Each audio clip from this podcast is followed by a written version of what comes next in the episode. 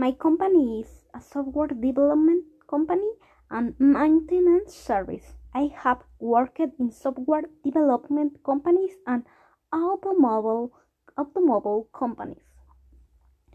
BMW produces automobiles. Shein produces clothing. CFE produces electricity service.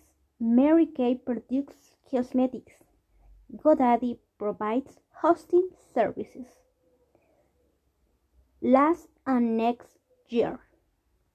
Last year 2019 and next year 2021.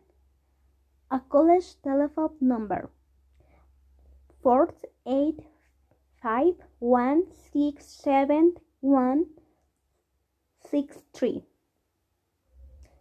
In my company, there are three areas: are develop, human resources, and sales.